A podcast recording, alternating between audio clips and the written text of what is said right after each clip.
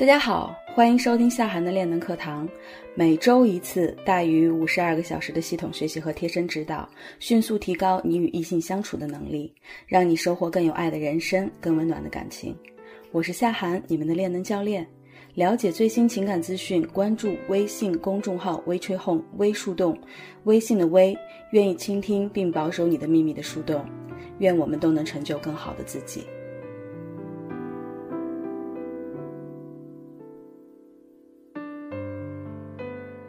上周呢，咱们分析了 MV 和 IOI 的关系。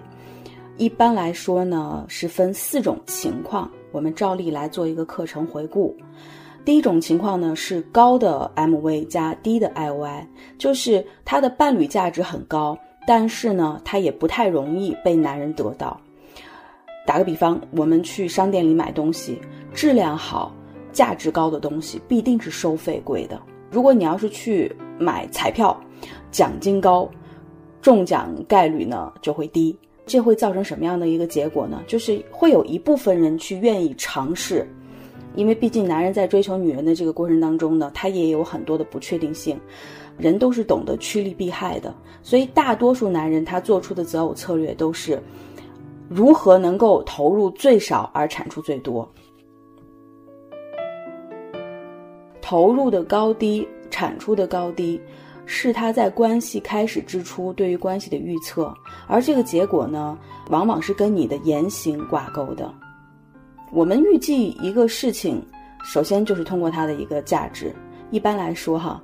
品质好，那么它肯定这个获益就大，但是呢，也不容易得到。就像我们说的，伴侣价值越高的女孩子呢，追求的人也越多，她的选择余地也越大。那男人呢，他就会去考虑自己追求到她的这个概率有多少。啊，很有可能是徒劳无功的。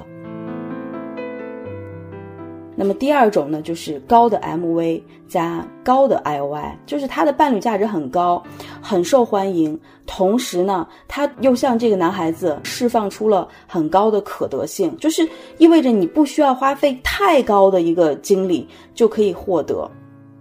放在我们购买商品的这个过程当中，就属于物美价廉，人人都想要。如果你去抽奖的话，这个奖品特别好，奖金特别高，而且中奖概率也非常高的话，我相信很多人都愿意去尝试的。那么最有市场和行情的姑娘就是这样一种姑娘。接下来说剩下的两种，就是低 MV 的情况，它分别对应了一个高的 IOI。比方说，你去买地摊儿的东西，它很便宜，但是能买得起的人是非常多的，它的价值和它的价格是对等的。放到这个你买彩票来说，你的这个奖品奖金很少，中奖概率却很高，啊，还是会有人去愿意尝试的。那么还有一种就是 D M V 和低 LY，啊，这个就是属于质量很差，收费还很贵。哈 哈 基本上是没有人愿意去尝试的，所以在四种情况之下，哈，我们还是要着重去提高 MV，因为只有你的伴侣价值足够高，你才有更多的发言权和主动权。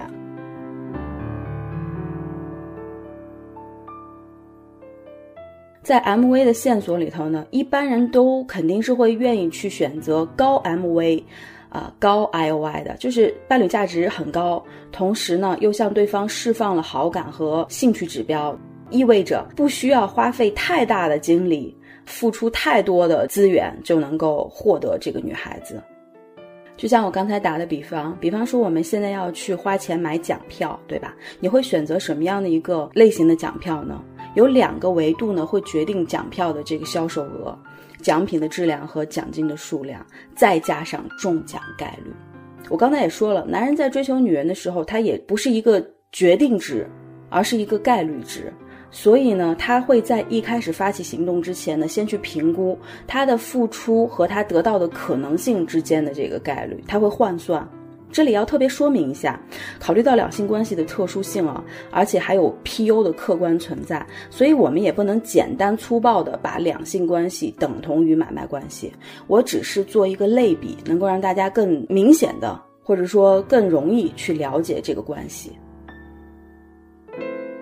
在 IOI 的这条线索上呢，我们要注意三点：第一，高 MV 的姑娘一般都会表现出低 IOI，价值高、质量好，一定是价格贵的。随着年龄的增长呢，当她的伴侣价值持续走低的时候呢，大多数女孩子都会自动调整择偶策略，逐步去提高自己的可得性，就是提高她的 IOI。第二就是低 MV 的姑娘一般都会表现出高 IOI，质量一般的收费也不会是过于贵的。那么直男呢都是怕麻烦的东西，他们会很乐意进入一段不需要花费太多精力的关系。这就是为什么俗话说女追男隔层纱。但是你别忘了啊，直男也是比女人更理智的动物，他们跟女人一样精于计算。所以呢，一旦啊考虑到进入长期择偶关系啊，他们是不愿意选择伴侣价值过低的女人的。只有高 MV 的女人才能让他们的升值红利获得最大的收益，这也是低 MV 高 IY 的女人反复遭遇短则成为抹布女的原因。第三点哈。低 IOI 有时呢也隐含着低 PU，所以你会发现哈，大多数低 MV 的姑娘，如果她的伴侣价值太低的话哈，已经就决定了她没有办法顺利脱单。如果说他在过分的表现出不太容易被得到，比方说表现出过分的索取情绪价值了，贪图跪舔了，用这种择偶的这种策略筛选出来的男人呢，大多都很渣，并不是真正爱他，而是另有目的的。也有少数的这种伴侣价值不高，但是可得性也很低的女孩子，她可能是因为接受了这个传统的比较刻板的这种家庭教育，没办法适应现在的婚恋市场。不管是什么样的状况啊，他们中绝大多数都会单身到很大的年龄，有很少数比较幸运的女孩子会遇到那种历经千帆玩够了的男人，会成为他们的大房。因为一般来说，男人他的这个维度，他也会随着这个时间或者自己的经历去做一个转变。他可能一开始是一个安全型的，慢慢的、慢慢的见识的多了之后呢，回归本真，他可能就变成了一个危险型的。所以，当这个男人见过很多美女，经历了很多，也成长了的时候，他可能就不再像年轻的时候那种很猴急的只看女人皮囊的那个样子，而是反而更关注女人的其他的一些品质，比方说很低的皮油。总数了哈，所有的 MV 呢都是一个比较级，它不是绝对值。一个总是喜欢高攀的姑娘，相对她的 MV 就会一直很低；一个缺乏安全感、习惯低就的姑娘，相对来说她的 MV 呢就会一直显得比较高。所以呢，请各位同学们一定要合理评估好自己的综合伴侣价值，这有助于我们在寻找合适的伴侣这条路上，帮助你节省更多的时间，避免更多伤害。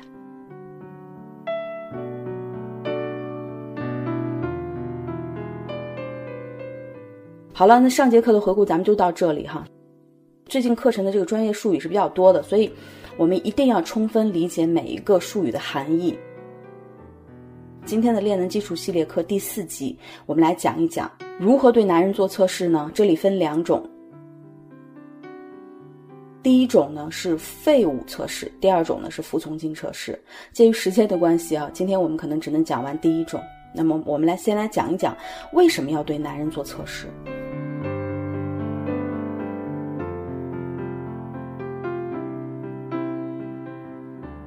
大家都知道，爱迪生发明电灯泡花了十三个月的时间，试用了六千多种材料，做了七千多次实验。我想肯定是比这个更多的。马云连续四次创业，最穷的时候银行卡里只有两百块，但是他是经过反复的试错。还有被人们称为这个炸药之王的诺贝尔，从发明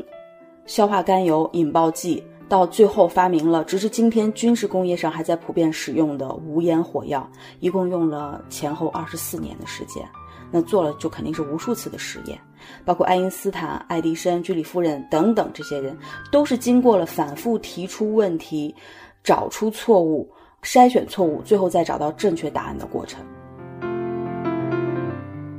讲这些就是为了告诉大家为什么要测试。测试就是为了发现错误而做出的行为，那么这种行为可以帮助人们在准备大规模投入之前，尽可能多的提前发现问题，减少因为犯错带来的损失。所以在你着急投入一段感情之前，学会测试，绝对是你寻找真相、寻找真爱的必经阶段，也是保证你最后能够开花结果、收获真正的完美人生的关键的一个步骤。人与人之间的关系啊，一直都充满着各种测试。升学要考试，对吧？求职呢会有试用期，还有各种考核制度。那么我们想找一个合适的终身伴侣，可真不是说刷个脸、一见钟情或者凭个感觉那么简单的事儿，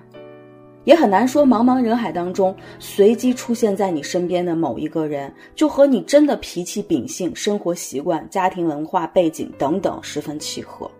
这种小概率的事件，如果可以发生的话，堪比火星撞地球的概率。所以你必须首先要有心理准备和心理认知，最适合你的人一定是你在人群当中不断的筛选出来的。我们怎么样来筛选呢？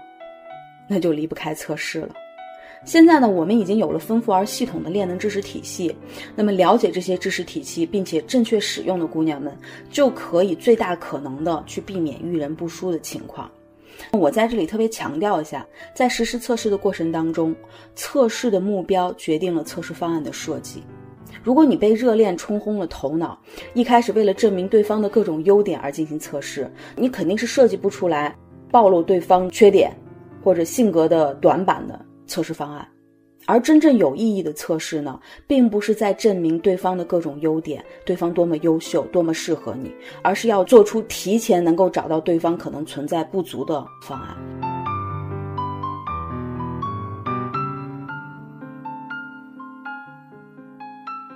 好了，了解了我们为什么要做测试，包括测试在相处过程当中的重要性之后，我们来说一说什么是废物测试。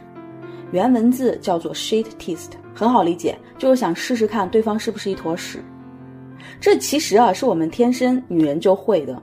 因为我们的生殖红利和男人不一样。之前我有说过，女人一年跟一百个男人发生关系，她只能生育一次。而男人不一样，所以男人的繁衍任务就是尽可能的把自己的基因传播出去，而我们女人必须要通过测试，在众多的追求者当中选择条件最好、价值最高，并且愿意一直负担自己和孩子养育职责的人。所以呢，每个女人的天性里面就已经提前预设好了这样的一种行为习惯。就是通过刁难来测试男人，并且观察他们的反应，然后呢，通过经验判断这个男人的价值地位以及他的品性。不合格的男人就会被筛选掉。更多干货，关注微信公众号“微树洞”微群红，